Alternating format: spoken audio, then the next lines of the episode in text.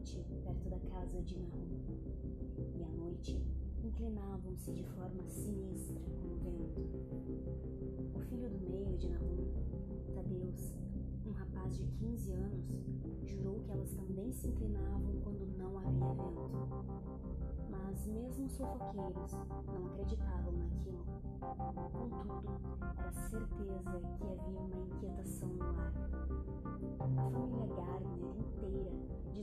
o hábito de ouvir furtivamente, mas não em relação a sons que fossem capazes de nomear conscientemente.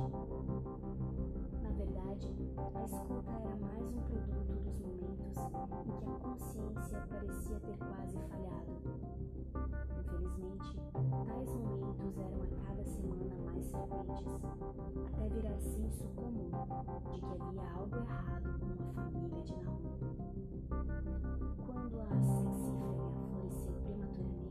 a cor também era estranha, nem tanto quanto a arácea, mas muito semelhante e igualmente desconhecida por todas que haviam.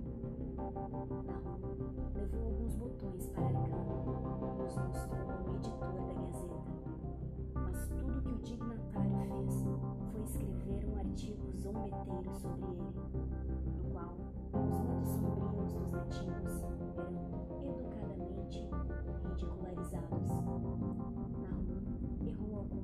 contar a um impassível homem da cidade sobre a forma